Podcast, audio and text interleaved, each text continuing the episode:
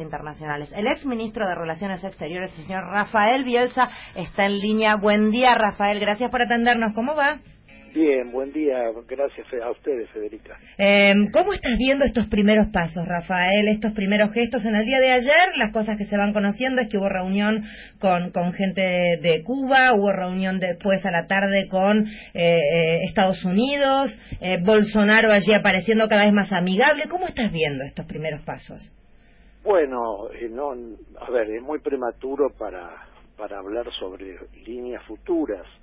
Me parece que lo, la primera reflexión es que creo que a Alberto Fernández le, ha tocado, es el primer gobierno peronista que tiene los tres factores, las tres vigas fundamentales, eh, básicamente en forma desfavorable. El, un panorama internacional desfavorable, un mundo muy líquido, un mundo con muchos cambios, muy poco estable, que donde los conflictos se profundizan, no se no tienden a encontrar un punto de, equilibrio de poder, luego una región de la que se puede decir más o menos lo mismo, más o menos este, convulsionada, con problemas en, en Bolivia, que a veces se agravan, a veces apuntan más directamente a las próximas elecciones, con Chile, eh, que también tiene serios problemas y, y que está desde el punto de vista institucional sumamente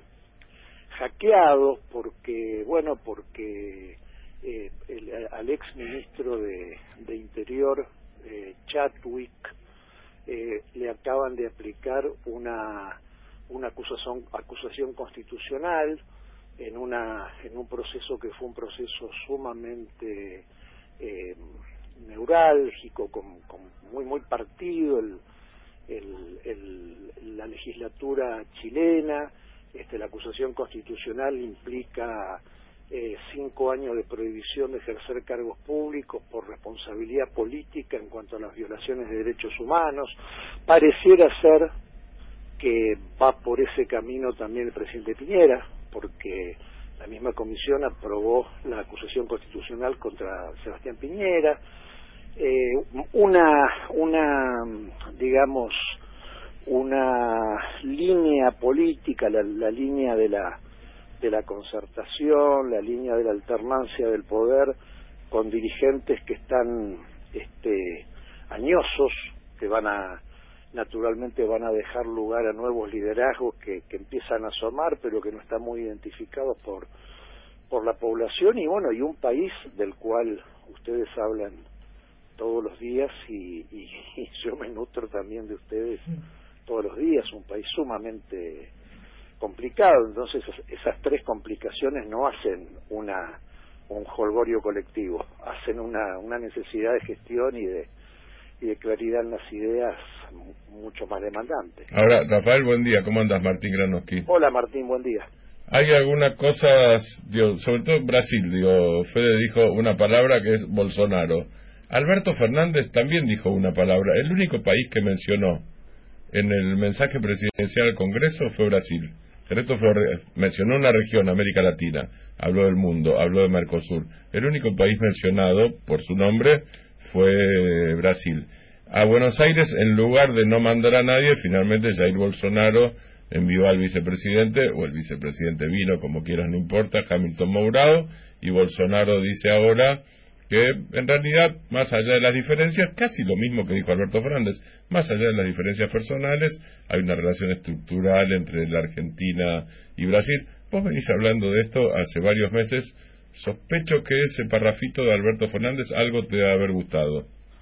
Mirá, eh, había un viejo embajador, creo que los no, hacia, hacia comienzo de los 90, Arambulla, era un embajador de Brasil en Argentina, un tipo muy notable, aparte un tipo muy culto, y él siempre solía decir, o, por lo menos yo lo escuché. El famoso petizo a Zambulla. Exactamente. incluso fue un personaje de la, digamos, de la cultura política de la Argentina mientras fue embajador aquí.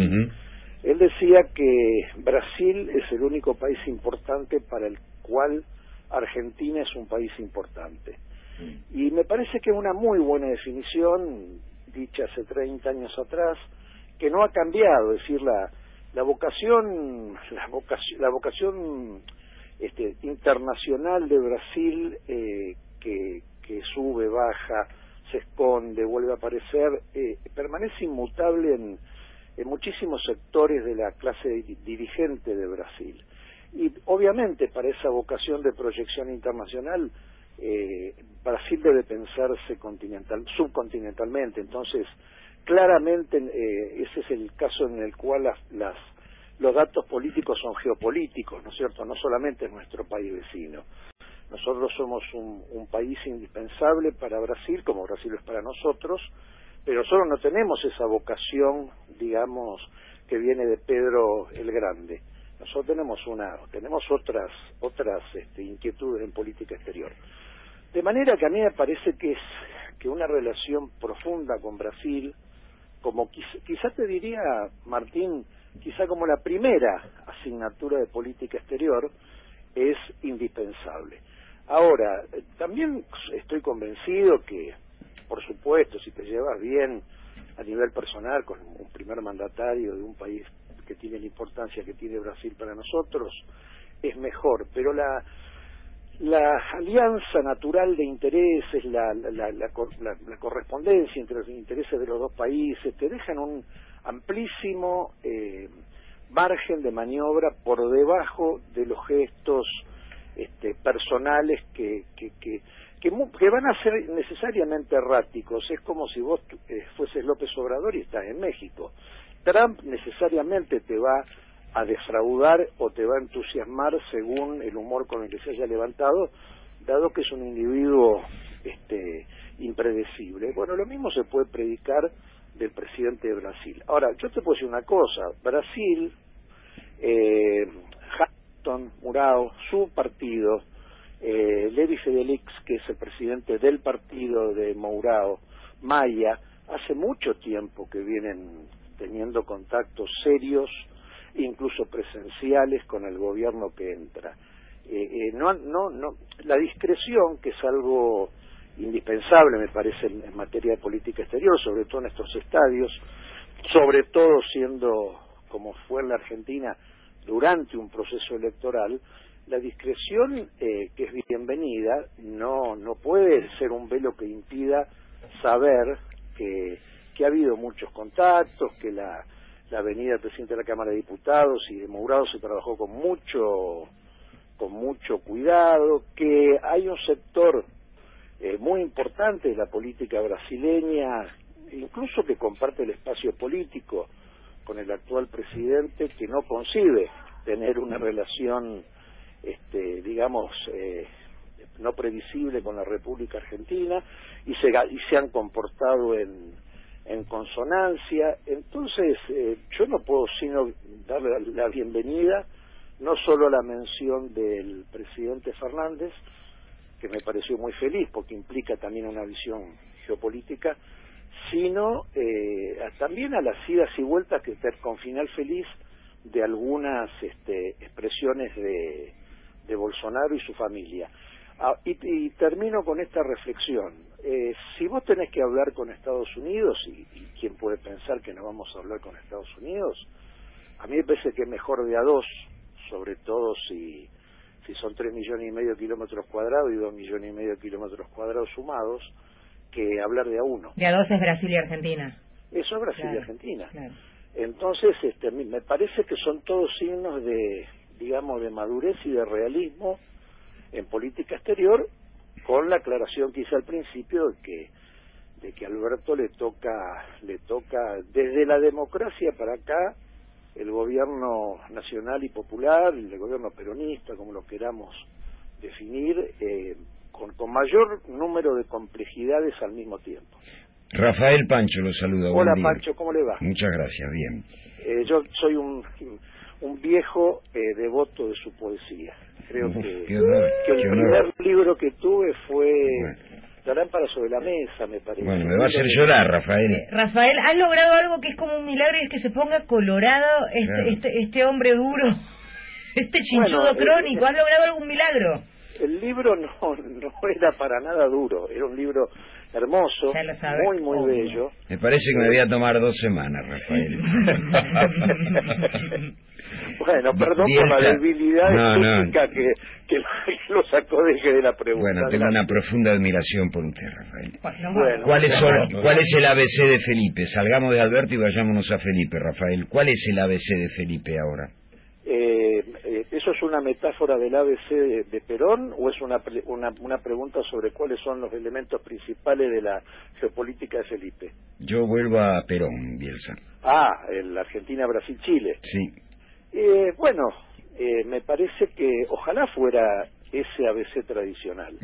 Eh, en, en ese sentido, no, no quiero decir que Perón eh, creó el ABC, porque tenía o tenía su antigüedad, es una, es una idea que empezó a circular en la- literatura de política internacional al principio del siglo XX. Mm. Pero bueno, como tantas cosas que hizo el general, eh, fue rescató lo que había que rescatar y lo puso en, en valor y todavía seguimos usando. Me parece que es muy parecido el, el- el ABC, Pancho. ¿eh? Yo la, la verdad que creo que eso, integración o intrascendencia, esto es así. Por supuesto puede ser intrascendencia, Pancho. Mm. Eh, nadie, nadie se, desaparecieron los sumerios, desaparecieron los partos, desaparecieron los etruscos. Mm. Bueno, la Argentina no tiene por qué ser una excepción. Pero quiero decir, me parece que que si, si algo hay que ponerle un, un esfuerzo no, denodado, hay que ponérselo porque nos- a nosotros no nos queda más remedio que hablar con el Fondo Monetario Internacional. En cambio, podríamos ser más frívolos respecto de Chile, o respecto de Bolivia, o respecto de, del Perú, o respecto de Paraguay, o respecto de Uruguay. Bueno, podríamos ser más frívolos en el sentido de, de prestarle menos atención. No es lo que yo haría. Y además me parece que cuando uno mira la trayectoria de Felipe, cuando uno mira su currículum y ve los la- por todos los lugares por donde pasó, hay mm, ciencias que no son incógnitas para él, no, no, no son una ciencia incógnita para él, como por ejemplo el comercio exterior, por, por el desempeño que tuvo en, en, este, en, las, en- las cuestiones vinculadas con los recursos naturales. Eh, Felipe es un tipo, conoce adentro y conoce afuera. Entonces, este, yo creo que él va a tener una mirada, eh, si, si me guío, porque, porque no estoy hablando por Felipe, eh, no estoy anticipando nada, estoy hablando por Rafael Bielsa. Yo creo que va a tener una mirada, eh, digamos, naturalmente inclinada hacia todo lo que sea cerrar filas con, con la región y con los gobiernos que no muestren los dientes, ¿no? O que, o que digamos, tengan una estabilidad institucional que no nos impida ser demasiado expresivo, como es el caso circunstancial de, de esta presidenta eh, de Bolivia que, bueno, eh, cuando cuando cuando alguien muestra los dientes, lo- no, no digo que haya que mostrar los dientes, pero por lo menos no hay que hacerse simpático. Eh, Rafael, eh, la última, eh, así te liberamos, te agradecemos enormemente que nos hayas No, atendido y nos gusta me que nos escuches, además. Eh, Sí, ustedes son mi programa. Qué lindo. Estás invitadísimo a venir acá cuando quieras, ¿eh? Estás Sí, eso me invitado- cuesta más, ¿eh? Yo Te soy- jode más. Ok, bien, Sí. dale. Nos- nosotros Soy- tratamos de no, no invadir más de Perro de rincón, Bien. yo. No, yo también, no te preocupes. Rafael, perdón que, Pará, perdón que ¿tenés- me meta, que es muy breve. ¿A dónde le mando el último libro, Rafael? Ya, ya, ya, ya le, eh, ah, bueno, porque ahí la, la, la muchacha que hizo la, la conexión, yo le di una dirección. Connie ya hizo todo. Listo. Sí, Coco Sí. ya hizo todo. Rafael, ¿te ves en algún cargo en esta gestión? Eh, perdón, no te escuché. ¿Algún cargo en esta gestión? No, no, no, no me han ofrecido absolutamente nada, lo cual no hace sino hablar de la inteligencia y el sentido común de esta nueva y en el caso de que alguien de repente esté escuchando esta nota y diga, che, em, ¿te- ¿aceptarías? ¿Te gustaría? Bueno, eso es un contrafáctico que se parece mucho a, a pedir que, a uno lo nombre. No, no, porque hay Así gente que dice yo la gestión pública no la quiero ya No, ni ver no, ni, a, no, ni a no, 10 no. centímetros. A eso, ahí va mi pregunta, no, no, No, Fe- pasaba. Federica, yo amo la, la función pública, el tema es que Es muy también hay que parar la olla. Sí, lo, Y- totalmente. Por eso preguntaba, porque es cierto, es cierto que tiene tiene una parte que es como de mucho glamour para el afuera, pero aquellos que hemos podido espiar a veces algún tipo de espacio de ese tipo, vemos el desgaste que lleva, el laburo que lleva, lo es mucho menos glamoroso y mucho más cansador de lo que se supone que es. Mira, yo te digo, este, no sé, no sé que, a quién le puede parecer glamuroso, ¿no? Bueno, alguna gente que te, con la que conversás por la calle, pero te puedo asegurar que sangre, sudor y lágrimas, ¿eh? Te vas más flaco, más viejo, más arrugado y con menos plata. Sí, Sí, no me cabe duda. Rafael, gracias por hablar con nosotros. Que tengas un bonito día. Lo mismo para todos ustedes. Un abrazo. Abrazo. Rafael Bielsa, ex ministro de Relaciones